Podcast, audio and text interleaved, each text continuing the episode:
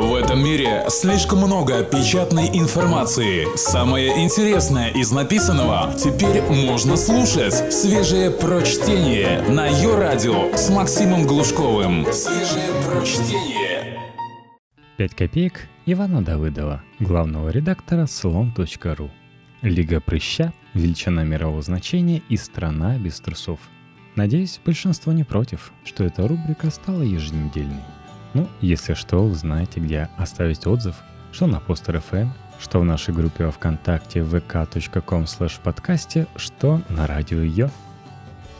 Когда страна меняется, она ведь меняется уже не ежедневно даже, а чуть ли не ежесекундно. Появляется необходимость в героях, в людях, способных словом и делом защитить нас от происков Запада и сыра людях, готовых жизнь на то потратить, чтобы мы не прочитали или не сказали лишнего. Людях, готовых в самые неожиданные места залезать в поисках крамолы. Вот о таких новых героях для новой страны и будут сегодня наши пять историй. Копейка первая. Лига прыща. Прошла любовь, прокисли помидоры, забытый ею забродил компот, протухли яйца и плесень вскоре по всей квартире спешно поползет – Трогает меня почему-то вскоре, выделенное запятыми. Ах да, эти прекрасные стихи написал Антон Аносов, юный, но преуспевающий уже и даже мелькавший в телевизоре эксперт Лиги безопасного интернета. А почтенная эта организация, между прочим, не только стихами поклонников радует. Специалисты Лиги безопасного интернета провели тщательный анализ идеи предфильтрации интернета в России – и подготовили техническое обоснование ее введения. Если помните, Елена Борисовна Мизулина-Великая еще до думских каникул сформулировала концепцию чистого интернета, согласно которой провайдер обязан по умолчанию предоставлять пользователю услуги только к страницам проверенным, безопасным и одобренным. А кто хочет большего, пусть идет и пишет заявку. Мы, как водится, послушали Елену Борисовну – посмеялись и забыли. А эксперты лиги не забыли. Эксперты лиги работали не покладая рук. Эксперты лиги, как сообщается в официальном пресс-релизе, оценили и осознали недостаточность контроля интернета посредством работы со списками запрещенных страниц. Потому что сеть, оказывается, слишком быстро развивается. И пришли к выводу, что предфильтрация – дело важное и назревшее – и разработали интеллектуальный контентный фильтр. Мы предлагаем ввести предустановленную фильтрацию интернета, которая позволяет автоматически в режиме реального времени определять содержимое страницы, запрашиваемые пользователем. Система оценивает содержимое страницы и определяет категорию, к которой относится информация. В случае, если категория является запрещенной, система автоматически блокирует интернет-страницу. А при чем здесь, спросите вы, стихи? Ну как же.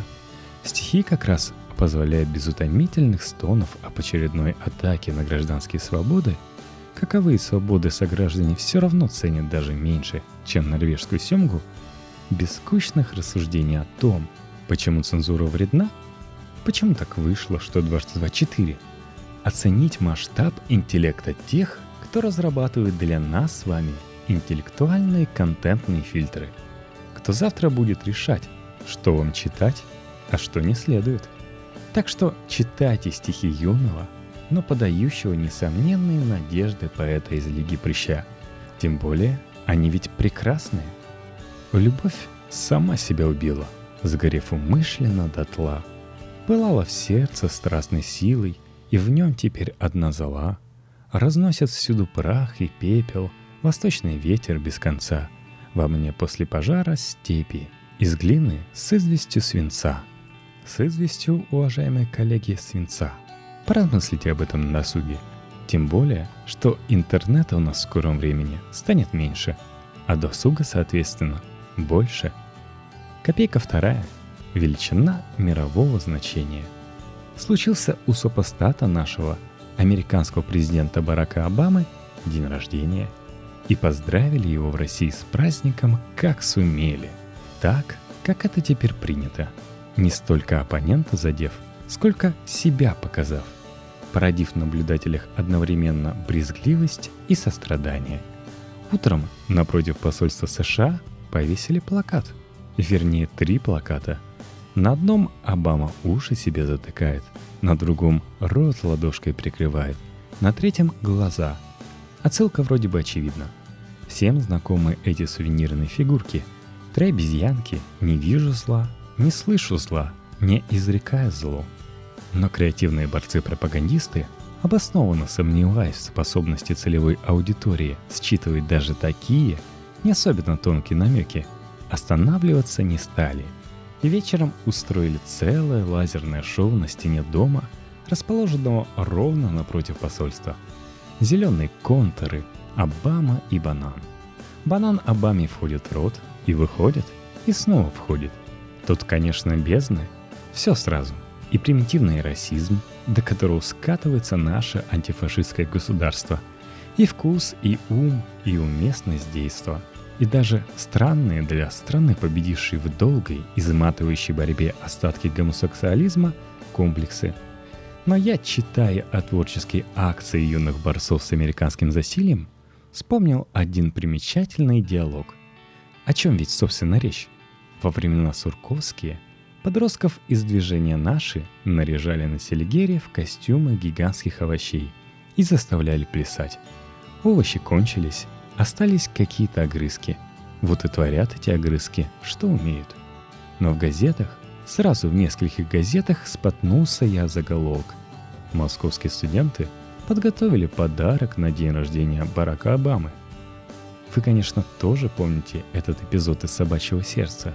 Разговор Преображенского с Браменталем. «Тем более не пойду на это», — задумчиво возразил Филипп Филиппович, останавливаясь и озираясь на стеклянный шкаф. «Да почему?» «Потому что вы-то ведь не величина мирового значения». «Где уж?» Ну вот, а бросать коллегу в случае катастрофы, самому же выскочить на мировом значении. Простите, я московский студент, а не Шариков. Я, слава богу, тоже себя величиной мирового значения никогда не ощущал. Но вот это «я, московский студент» было для меня важным и часто останавливало от соблазна сделать что-нибудь такое, чем потом гордиться не придется. Не всегда, но часто. Я московский студент, а не Шариков. Тоже знаете, чему-то учился. А теперь в государственном новоязе кривляются и скачут, позоря страну мою и меня заодно, уже не активисты молодежных движений, как бывало раньше, но именно московские студенты. Свежие прочтение. Максим Глушков. Ее радио. Копейка третья. Страна без трусов. Полиция Казани славится изысканностью вкуса. Пока интернет существует еще, забейте в поисковую строку словосочетание «бутылка из-под шампанского» и увидите, что выпадет. В прошлую пятницу матчем «Рубин-Спартак» стартовал как раз в Казани чемпионат России по футболу. И казацкие полицейские снова удивили публику изобретательностью. По счастью, обошлось без шампанского. Хотя повод для праздника имелся – Открытие сезона все-таки. То есть с учетом российских реалий, можно сказать, что фигурантам, вернее фигуранткам нашей истории даже повезло. Московских фанатов, разумеется, обыскивали со всей возможной тщательностью перед началом игры. Но особенно почему-то приехавших из столицы девушек. Их просто заставили раздеться до гола. Некоторые согласились, некоторые нет – те, которые отказались подчиниться произволу, на матч, разумеется, не попали. А жаль, «Спартак» красиво выиграл 4-0. Две болельщицы написали заявление в полицию и прокуратуру. Представители Российской профессиональной футбольной лиги также обратились в прокуратуру с просьбой оценить действия казанской полиции. Это очень интересный момент. Футбольные фанаты ведь традиционные изгои.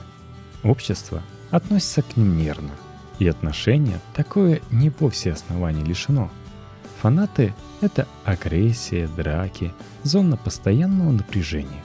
И вроде бы особое внимание полиции к фанатам перед матчем вполне понятно.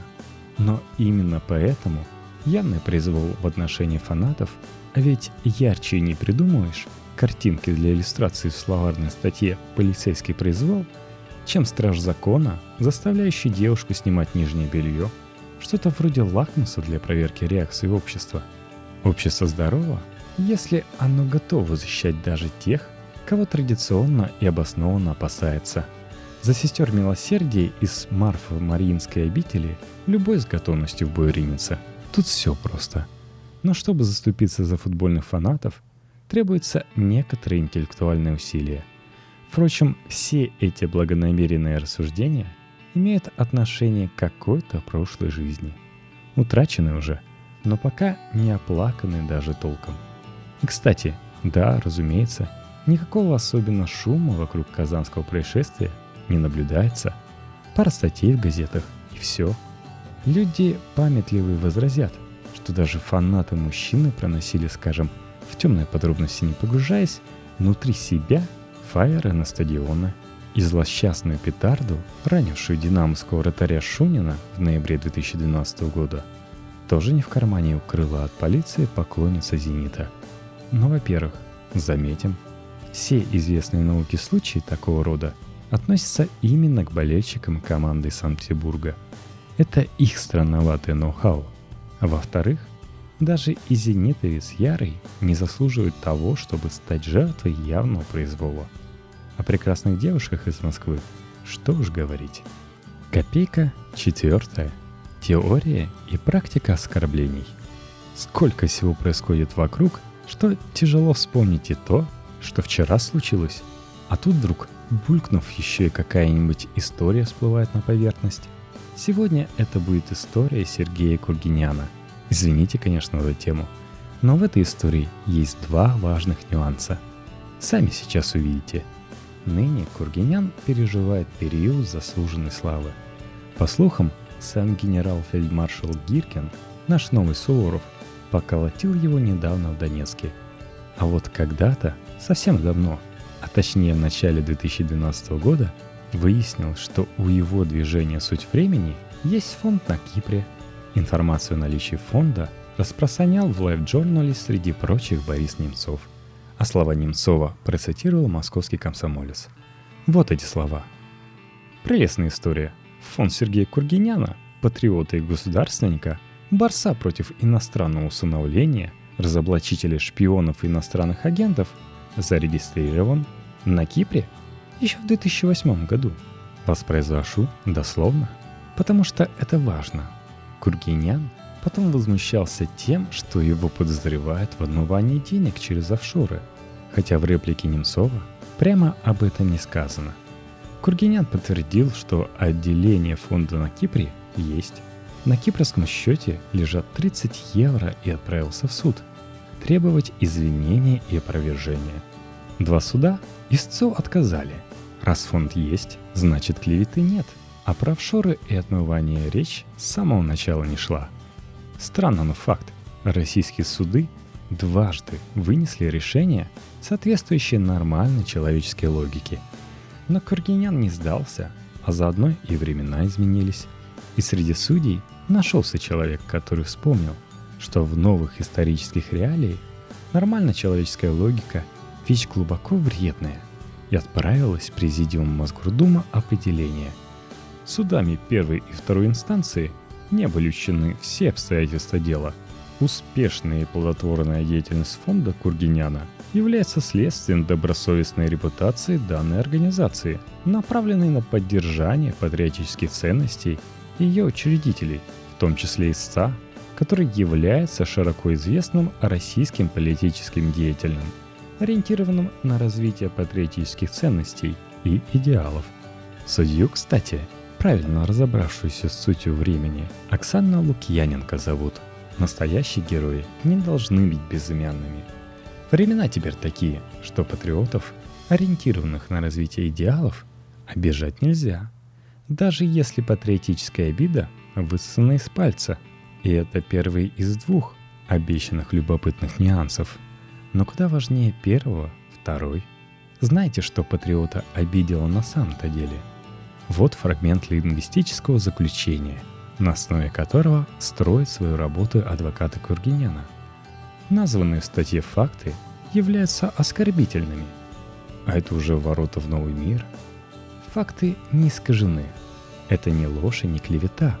Факты просто оскорбительны для носителя патриотических ценностей. И как шутили прежде философы, тем хуже для фактов. Дело направлено для повторного рассмотрения в суд первой инстанции. МК Немцову придется, видимо, в скорости извиниться – а всем любителям считать краденые деньги в карманах истинных патриотов запомнить, что теперь и публикация правдивых, но оскорбительных для уважаемых людей фактов является преступлением. Только свежее прочтение на Йо-Радио. Копейка пятая. Александр и Джозеф. С поэзии начал, так я же и закончу. Сами судите. Разве это не высокая поэзия – После ликвидации СССР в декабре 91 и антиконституционного госпереворота в России осенью 93 началась тотальная дискредитация нашего главного национального гения А.С. Пушкина. Прекратилось академическое издание полного собрания сочинений. Появились книги, в которых поэт представлен сатаной и сексуальным маньяком. Псевдонаучные исследования. В 2009 году я пытался привлечь к суду губернатора Архангельской области И.Ф. Михальчука за унижение чести и достоинства А.С. Пушкина. Но тогда судьи сорвали рассмотрение моего иска. Потом губернатор сменился, но беда осталась. Пушкин так и лежал в могиле неотомщенным. Поэтому истец, да, это заявление в суд, опубликованное в одной из архангельских газет, продолжает. Поводом для привлечения к суду губернатора И.А. Орлова – послужило учреждение и музея враждебному американцу, который в бытность свою гражданином СССР был сослан за тунеядство в Каношский район Архангельской области на пять лет, но уже через год был освобожден по разным ходатайствам. Не узнали еще враждебного американца? Ну, сейчас, сейчас. Вместо того, чтобы поблагодарить руководство СССР за досрочное освобождение, он эмигрировал в США – получил там паспорт на имя Джозефа Броски и стал поносить СССР и русский народ. В Архангельской области, где враждебного американца называют гением с большой буквы, и учредили единственный в мире музей этому Джозефу, эту затею крышевал сам губернатор Иа Орлов, не поленившийся лично посадить дерево там. Ну и так далее. Неравнодушный пушкинист дальше обличает местные газеты – которые печатают статьи про Джозефа, а про Александра нет. Требует музей закрыть, поэтический фестиваль в честь Бродского запретить, а губернатора покарать. Привет, рожденный Джозеф. Видишь, уехать мало и умереть мало. Все равно доносчики будут клепать доносы. Зато высокая поэзия доноса переживает эпоху Возрождения. Это ли не радость для постмодерниста? Как там было? Попробуй вспомнить и на реку тебе, потому что не станет за труд из-под камня тебя раздобыть. От меня, анонима, как по тем же делам, потому что из камня сотрут, так и в силу того, что я сверху и камня помимо, чересчур далеко, чтоб тебе различать голоса, на зоповой фене в отечестве белых головок, где на ощупь и слух наколол ты свои полюса — в мокром космосе злых корольков и визгливых сиповок. Имя реку тебе, сунув вдовой кондукторши от то ли духа святого, то ли поднятой пыли дворовой. Похитителю книг, сочинителю лучший из от, нападение АЭС в кружева и к ногам Гончаровой. За падение АЭС враждебный Джозеф все-таки придется ответить. Ниоткуда, с любовью, 20 мартабря.